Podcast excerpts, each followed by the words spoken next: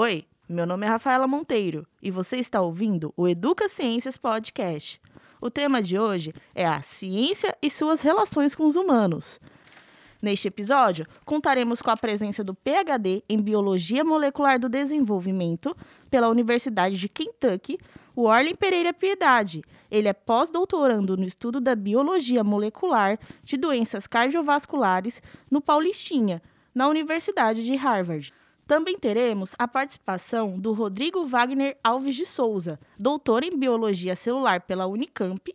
No seu pós-doutorado, ele estudou como os radicais livres interferem nas adaptações benéficas do exercício físico. Atualmente, ele é pesquisador na Harvard Medical School. A equipe do Educa Ciências ressalta: este podcast não foi gravado exclusivamente no estúdio do Jornal da Cidade, justamente pelos convidados participarem de maneira remota dos Estados Unidos. Está começando o Educa Ciências Podcast. Quando o assunto é educação, tudo pode. Olá, ouvintes, sejam muito bem-vindos ao nosso episódio de hoje do Educa Ciência. Hoje contaremos com a presença de dois pesquisadores que são do Brasil, mas estudam na Universidade de Harvard, nos Estados Unidos o Orlen Pereira Piedade e do Rodrigo Wagner Alves de Souza. Ambos vieram aqui colaborar com a Educa Ciências, contar um pouco mais sobre suas pesquisas, as áreas de estudo, e também para contar um pouco para a gente como é estudar fora do país e as diferenças da experiência enquanto pesquisadores, tanto no Brasil quanto nos Estados Unidos. Inclusive, o Orlen ele participou da live Paulistinha, o peixe que contribui para a compreensão de doenças humanas, lá no canal do Educa Ciências. Então, se vocês, ouvintes, quiserem conferir, é só acessar lá.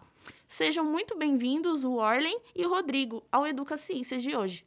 Olá, muito obrigado. Olá, Rafaela, obrigado. Obrigado a você, obrigado a Educa Ciência pelo convite. É um prazer participar poder passar um pouquinho da, da minha experiência e da minha vivência aqui fora para os nossos ouvintes. O Orlen, é, na live você abordou sobre o peixe paulistinha. Você poderia falar por que esse peixe foi escolhido e no que ele é relacionado com o ser humano? Então, Rafaela, o paulistinha é um peixe ósseo. Então, nesse sentido, ele é parente dos, dos seres humanos no mesmo grupo dos vertebrados. Então, são os animais que apresentam vértebras. Ele não é um parente muito próximo do ser humano, mas, quando a gente compara, por exemplo, com camundongos ou outros ratos. No entanto, quando a gente olha para as moléculas que formam esses, esses organismos vivos, elas foram bastante conservadas durante a evolução. Então, pra, quando a gente faz os estudos é, que envolvem é, entender ou elaborar quais são as vias das moléculas que fazem com que um, uma célula depois se transforme num órgão inteiro, num coração, por exemplo, durante o desenvolvimento, a gente vê que eles são bastante conservados. É, todos esses processos da evolução, eles foram conservados ao longo do tempo. Tanto é que quando a gente olha, por exemplo, o coração do Paulistinha e o coração do humano, a gente consegue ver duas cavidades, no caso da humana são quatro, mas a gente vê a cavidade que são similares a um átrio e os ventrículos, né? No caso do olho do zebrafish também, são estruturas bastante semelhantes, né? A retina nossa e a retina do zebrafish, que é o tecido que forma a maior parte do olho, tem estruturas bastante semelhantes, porque a evolução se deu de, da mesma forma que fez com que a gente chegasse no mesmo lugar. Então, quando a gente vai tentar escolher o um modelo para estudar um processo, uma via, a gente leva em consideração o processo evolutivo e se esses órgãos são parecidos ou não, para determinar qual modelo que a gente vai usar. E aí isso embasa cada vez mais a teoria evolutiva, né? Uma vez que a gente vê que dois organismos que se separaram há muito tempo na evolução, eles têm um ancestral em comum e é por isso que eles mantêm essa conservação, nessa né? similaridade que a gente consegue ver. Ele é semelhante ao ser humano, de certa forma. Exatamente. E aí, mais especificamente da minha pesquisa, a gente escolheu ele porque ele tem hábitos, ele evoluiu durante o dia e ele apresentava visão de cor. que no caso do ser humano também é bastante importante, já que a gente evoluiu durante o dia. Ah, né? perfeito. Rodrigo, a princípio, antes da gente aprofundar, você poderia explicar o que é as técnicas de CRISP? Porque, pelo que eu, eu sei, pelo que a gente conversou antes, tanto as suas pesquisas, tem, tanto a do Orlen, fala um pouquinho, menciona esse, essas técnicas, e seria bom a gente dar uma pincelada para o ouvinte saber mais ou menos do que se trata. Você poderia explicar? Bem de forma bem simples, é uma, são técnicas, são ferramentas que hoje a gente tem no laboratório de edição gênica. Então é mais ou menos como a gente pegar é, um filme né, de, de fotografia, uma fita né, de, de onde aquele filme vai se passando, e você faz cortes naquele trecho, e cortes que a gente tem ferramentas, né? Mas a gente pode assemelhar-se com uma tesoura, por exemplo, onde você faz um corte numa região. Então, a gente quer trabalhar com uma proteína ou com um gene específico. Então, um gene que está relacionado, por exemplo, à cor do Paulistinha, por exemplo, as faixas laterais dele. Então, ah, são alguns genes, mas vamos trabalhar com um específico. Então, a gente vai com técnicas específicas. E nesse caso, o CRISP, ele é uma técnica bem é, ela, ela tem se tornado cada vez mais utilizada por ela ser uma técnica de fácil e rápido acesso. É, e você faz um corte exatamente naquela proteína ou naquele gene que codifica nessa proteína, e aí com isso você consegue editar com uma edição de um filme, você edita esse, esse, essa, é, esse, essa molécula, né, esse DNA que vai gerar essa proteína da cor do Paulistinha, por exemplo, no caso do Arley. A gente tem outras técnicas. É, é, o, o, eu, por exemplo, no meu caso, no meu laboratório, eu trabalho menos com CRISP, mas eu trabalho muito fazendo deleções genéticas, deleções assim, né, edições gênicas mas eu trabalho muito com modelo com camundongos, e com camundongo é um pouco menos utilizado o CRISP, justamente pela, é, pela, pelo gasto, ou pela. não é tão é, usual como, por exemplo, em, em peixes ou culturas celulares, né? Então, no meu caso, eu trabalho com técnicas de cruzamento. Então, eu pego animais de, de, diferentes linhagens, com características genéticas diferentes, e cruzo eles. E com os cruzamentos eu vou adquirindo aquele animal que, é, que por exemplo, não possui um determinado gene, por exemplo. No caso, simplificando assim, a, a técnica de CRISP, ela é você pegar algum aspecto específico daquele animal e analisar ele especificamente de uma forma tão direta a ponto de otimizar os processos nesse caso, né? É uma técnica, assim, para deixar de forma bem clara, é uma, é uma, é uma ferramenta, basicamente. Então, o CRISP é uma ferramenta, uma, uma, um método que a gente utiliza no laboratório para editar, para tirar, por exemplo, um, uma proteína específica dentro daquele organismo. Então, por exemplo, simples, a cor, a cor do Paulistinha ele é branco e preto. Então, se eu faço uma edição naquele gene que confere a cor escura, o preto ao peixe, esse peixe só vai expressar a cor branca, por exemplo. Nossa, então, basicamente, seria isso. Olhem, é, na live você abordou que 70% dos genes que causam doenças são semelhantes no peixe paulistinha. Poderia explicar como é que isso acontece? Porque é uma porcentagem muito alta, assim, pra gente estar tá relacionado com peixe, sabe? É. Como essas espécies diferentes, elas podem ter tal semelhança genética? Então, Rafaela, quando a gente vai, quando a gente pensa na, na porcentagem de similaridade entre os organismos, é que a gente tem que pensar no como a evolução acontece. Então, como a gente, se a gente volta lá e tenta ver como é que está escrito no nosso código genético as informações que vão ser depois transmitidas ou, ou vão fazer a forma de característica, vão tomar a forma de característica dos indivíduos. Então a gente olha o DNA. O que eu gostava de fazer uma analogia é o DNA é como se fosse uma, um livro de receitas. Vamos imaginar um livro de receitas que a nossa mãe tem na cozinha. Então, se você abre o livro de receita, tem a porção lá que ensina a fazer bolos. E aí você tem vários tipos de bolos. E aí você tem a parte que ensina a fazer macarronada. E entre elas todas. Então o DNA, ele é a receita de, de o livro de receita dos organismos vivos, tudo bem?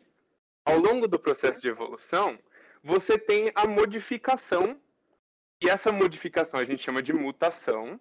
Então, é uma alteração dessas receitas. Então, o bolo que, a, de cenoura, que é o caso que a minha mãe faz, é diferente do bolo de cenoura que outra casa faz.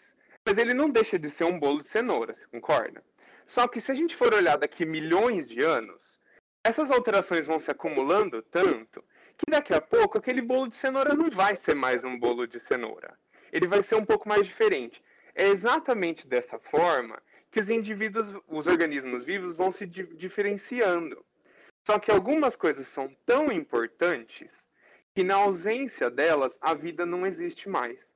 E é por isso que é, partes do corpo, por exemplo, o coração, ou a musculatura, ou o, o sistema nervoso, e todas as moléculas que fazem parte da formação disso, elas não deixam de existir. Porque toda vez que acumula modificações que muda a função disso, o organismo não vive. Então ele não consegue passar para o próximo. E é por isso que a maioria das moléculas envolvidas em, na formação de estruturas muito básicas para a vida, elas não, não são modificadas corriqueiramente, como, por exemplo, essas, esses genes de doenças, que são genes muito importantes, que quando eles são modificados, eles geram doenças. Então, eles são mantidos durante o processo evolutivo praticamente inalterados. E aí, é esse que é o, que é o interessante dessa, dessa técnica que o Rodrigo explicou, da CRISPR porque ela deixa a gente alterar no laboratório esse livro de receitas. Então eu consigo entrar lá e fazer a alteração que eu quiser. Então a enzima do, da Cas9, ela vai lá e corta, e aí a célula, quando tenta arrumar, ela modifica. Então eu consigo literalmente apagar o bolo de cenoura do livro de receitas daquela espécie e ver o que, que acontece quando eu deleto aquela proteína. No caso, não é o bolo de cenoura, é aquela proteína quando eu deleto ela, o que, que acontece? Eu consigo ver e aí inserir qual é a função daquela proteína lá dentro desse organismo, né? De certa forma, é uma consequência da evolução a gente ser diferente de um peixe hoje em dia, de certa forma. É interessante. É, Rodrigo, no caso da edição genética no desempenho de atletas, como que isso acontece? Pensando nessa época de Olimpíadas que a gente está passando, no caso do doping genético, também envolve essas questões assim de malefício, esse tipo de coisa. E qual a diferença também do doping genético para o doping por si só? É a mesma coisa ou a gente só não conhecia o termo? Esse tipo de coisa. Como né, é aquela questão para você aumentar o seu desempenho, a, a, o pessoal não perde muito tempo, né? Então eles já vão atrás de como que poderia melhorar o desempenho. E o doping genético, na verdade, ele é um, o, uso né, não terapêutico de basicamente de células ou genes e elementos gênicos em né, total que, que eles são usados para aumentar o desempenho físico do atleta para é o desempenho, sabe? O doping genético ele é o, usam genes para desempenho genético. Então ele, ele injeta, então ele, por exemplo, ele tá junto com, a, com o, o staff dele, né, com o, o pessoal, os médicos, ele injeta genes, né, de forma bem simples, ele injeta os genes diretamente no corpo do atleta. E aí, esse. Então, ele tem vários mecanismos para isso, e, e, a ideia, basicamente, é você aumentar o desempenho através. Por exemplo, esses genes vão aumentar a expressão de hormônios e outras substâncias bioquímicas que vão que tão, tem como princípio é, aumentar o desempenho físico do atleta. Né? Então, no caso, o doping genético é você querer produzir um incrível Hulk assim para Olimpíada.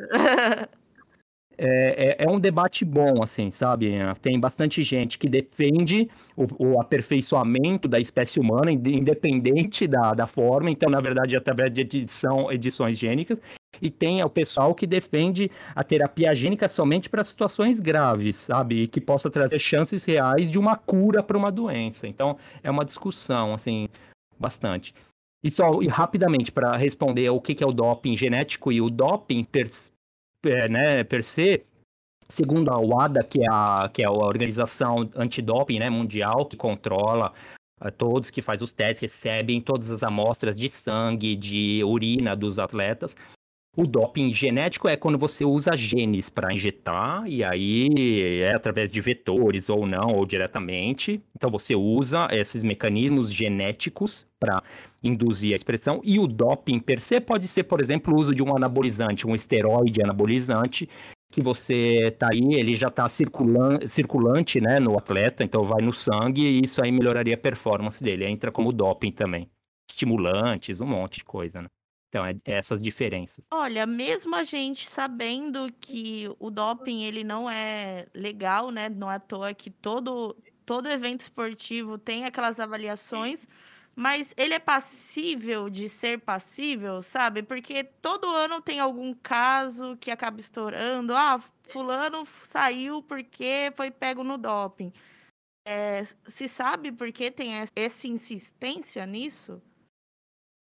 É, é, assim, isso é, é acho que ele vai, é, ele vai persistir enquanto o esporte, ele é, ele é, a gente sabe o quanto que sim, que está por detrás de competições de alto rendimento, né? Então, quando a gente fala de um, de um evento mundial, um dos, um dos maiores eventos do mundo, que é as Olimpíadas, onde a gente tem aí uma ligeira ideia de quanto dinheiro está por detrás, os atletas eles também estão, sabe? E você e, e, pessoas que rodeiam os atletas, então isso ele vai, ele, ele vai persistir enquanto o esporte for de rendimento com com questões financeiras, né, por detrás. Pensando nesse quesito de evolução humana e tentar utilizar a ciência para benefício. O Arlen, você sabe se tem previsão de quando vai ter a aplicação dos conhecimentos do Paulistinha na espécie humana positivamente, diferente do, do doping, no caso, né?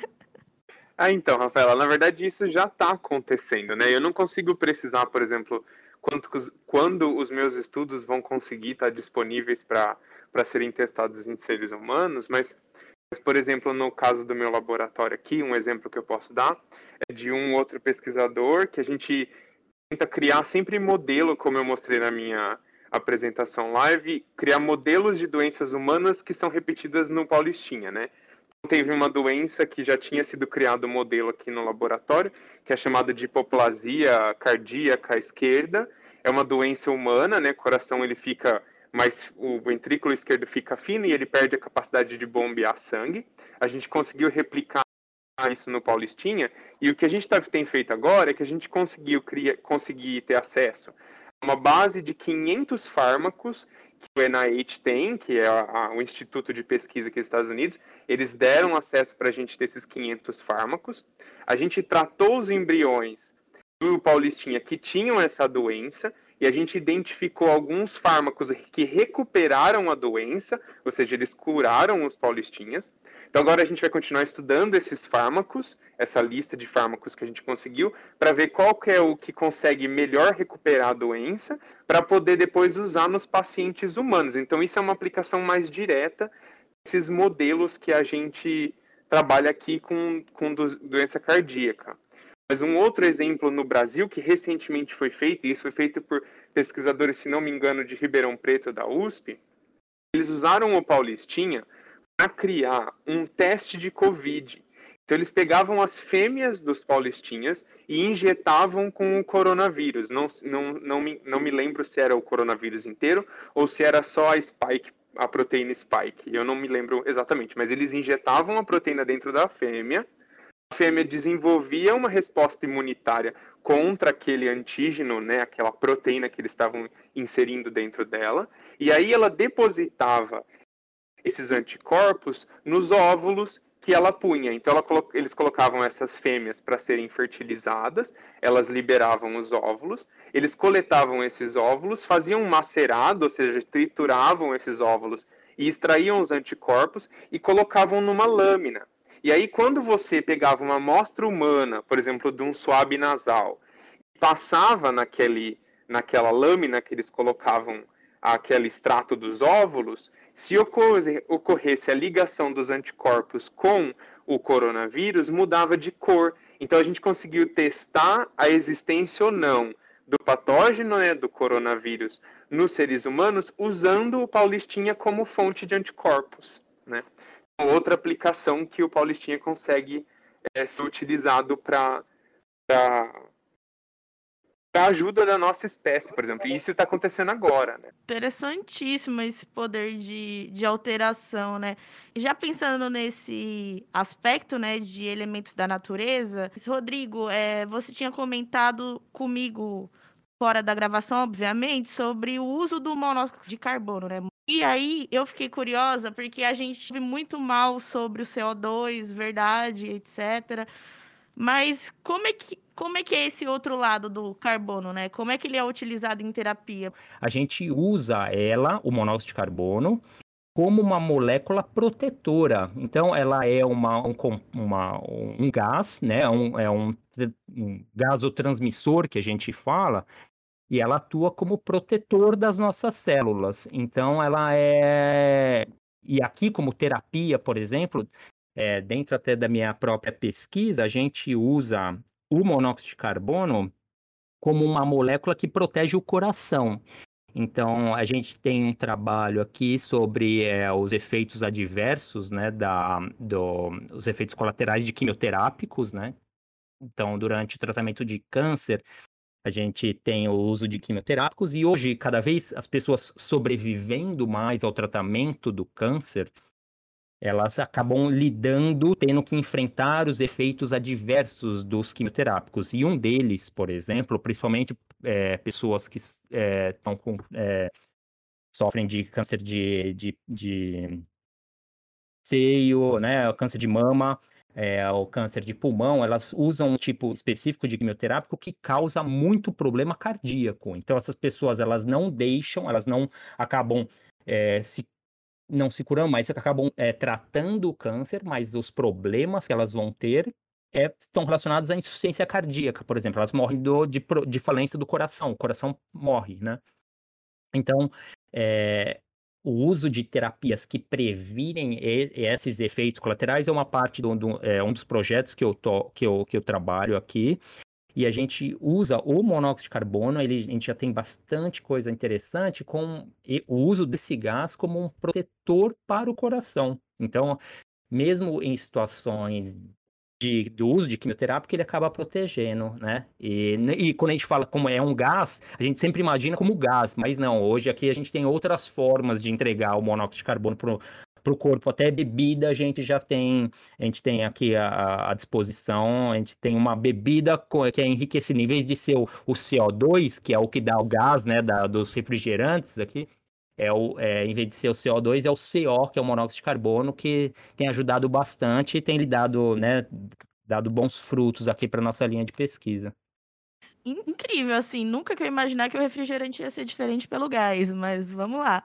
É, partindo mais para o final, é, como vocês não estão no Brasil e né, vai atingir bastante estudante esse podcast por conta da Faculdade de Ciências, eu gostaria que vocês dois falassem como é o contato da ciência e educação em outro país, como foi esse processo de vocês, sucintamente, assim, para as pessoas darem uma engajada e darem uma inspirada, né?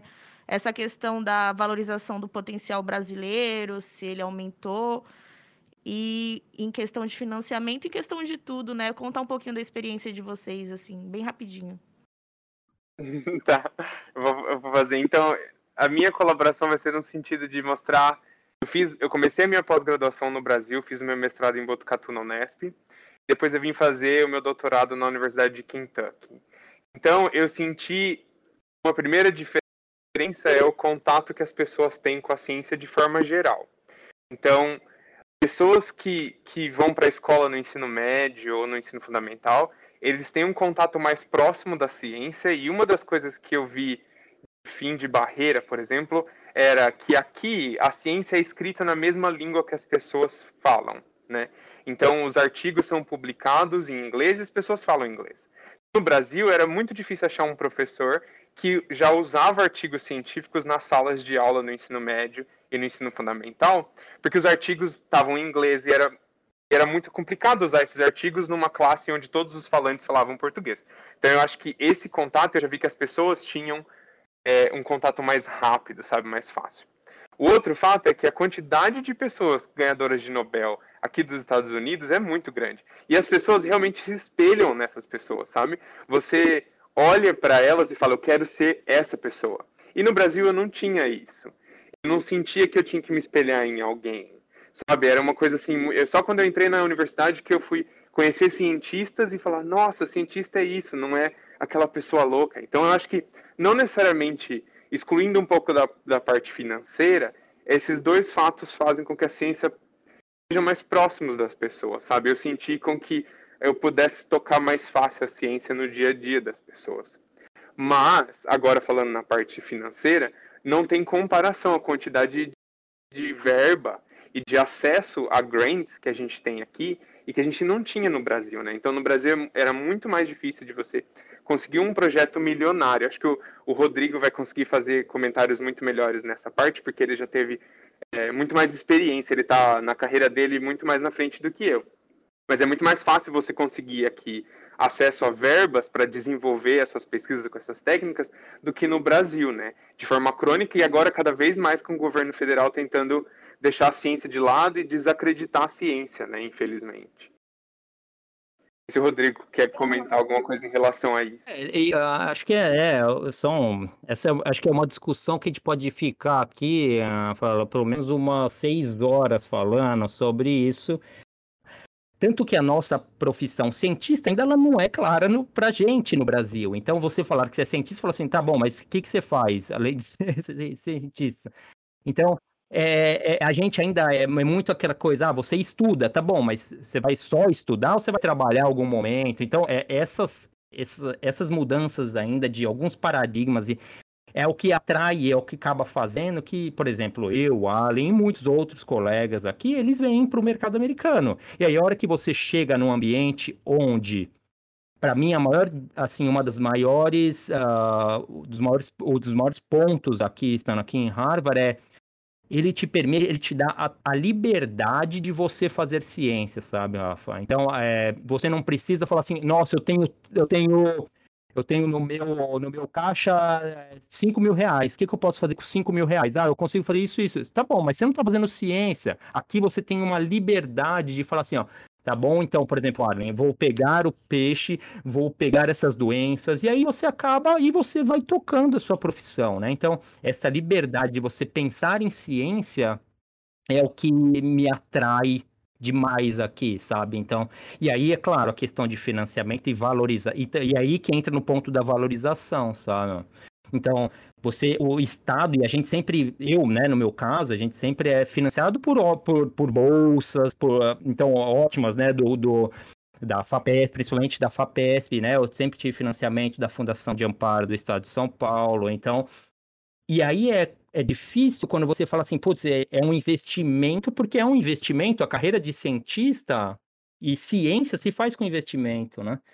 E aí a hora que você fala assim, tudo bem, agora vamos, aí a contrapartida, agora eu vou entregar. Oh, agora para você entregar, você vai ter que passar no concurso público para continuar na universidade e, e, entendeu? Então esse gargalo que ainda é, falta muito. E aí agora falando do acho que até recente, né, que o CNPq, que é, o, é o, a agência né, do, do governo federal, agora que saiu do ar, na verdade, acho que é até é quase que uma metáfora do apagão que a gente sofre no Brasil, né? Então, essa, essa falta de valorização de investimento nada mais é do que o CNPq que caiu, só está fora do ar. Agora você entra, entra lá, tá fora, aí vem, tenta passar um pano. Então, é, para mim é uma metáfora só, sabe? É tão é, é, essa falta de valorização e essa falta de você investir Nada mais é do que, ah, pagou, caiu do ar, ah, mas tá tudo bem, né, meu? Pô, CNPq também, né? Lá, lá, plataforma Lattes, pô, que Lattes o quê, pô? Rodrigo, assim, querendo assim dar uma motivação, apesar de todos esses males que a gente tem, né? Vocês vão inspirar bastante gente, né? Vocês estão fora e as pessoas que vão ouvir o podcast de vocês é do Brasil. E apesar dos artigos que o Arlen tinha comentado não serem acessíveis, não serem distante da população no nosso país, vocês trouxeram muitas coisas que vocês estudam e que vocês sabem estão trazendo para a sociedade. Então, isso já é um, um avanço muito grande, né? Já é, é lembrar de onde vocês vieram. E eu acho que isso daí é muita coisa. Eu agradeço a presença de vocês hoje no episódio de hoje e espero que os ouvintes curtam bastante. Muito obrigado. Eu, eu que agradeço, na verdade, pela oportunidade de, de compartilhar um pouco da nossa vivência e da, das nossas pesquisas também. Que eu acho que é nossa responsabilidade de sim de mostrar para a sociedade também o que a gente tem feito com dinheiro. No meu caso, ainda mais porque eu sou aluno egresso do Ciências Sem Fronteiras, né? Que foi um, um projeto muito criticado, mas que foi uma oportunidade única na vida de muitos alunos brasileiros de poder experienciar um pouco outra oportunidade e agora poder voltar para o Brasil e, e levar conosco essa nova perspectiva e, e mudar, né, talvez, o desenvolvimento da ciência do Brasil, né. Eu agradeço muito, muito mesmo pela oportunidade. É, é, eu que agradeço, assim, né, agradeço novamente, né, a Rafaela e, todo, e todo, todos os envolvidos pela Educa Ciência, que eu acho que é com esse tipo de projeto, e, e, acho que como vocês perceberam, se for, for para ficar falando de ciência, eu fico aqui umas 30 horas aqui, né? Mas é, eu acho que é esse tipo de programa e de iniciativa que é, é fantástica e elas cada vez elas acho que é, é mais necessária para difundir, passar um pouco o que é a ciência, o quanto ela é importante e o quanto ela é gratificante e então você e você poder. É... Então, para pessoas que são criativas, que têm vontade, que querem aprender, o ser cientista é uma ótima opção, tá? Então, não pense assim, ah, cientista, mas nossa, que profissão é essa? Não, é ótima, tem muitas opções, a questão é você correr atrás como qualquer outra coisa, né? Então, é, muito obrigado, viu, Rafa, pela oportunidade. Continuem com, é, assim, vão em frente com o projeto. O projeto é maravilhoso. É isso, eu que agradeço. Este episódio chega ao fim. Agradecemos a presença dos pesquisadores Warlen Pereira Piedade e Rodrigo Wagner Alves de Souza. Agradecemos também o Jornal da Cidade por ceder o estúdio para a gravação do podcast e agradecemos aos ouvintes pela companhia até aqui. Fiquem ligados nas nossas redes sociais, no Instagram educa.ciências e no Facebook Educa Ciências, tudo junto. A realização desse episódio teve a apresentação de Rafaela Monteiro, produção de Vinícius Nascimento e João Mota, captação de áudio e edição por Rian Darcy.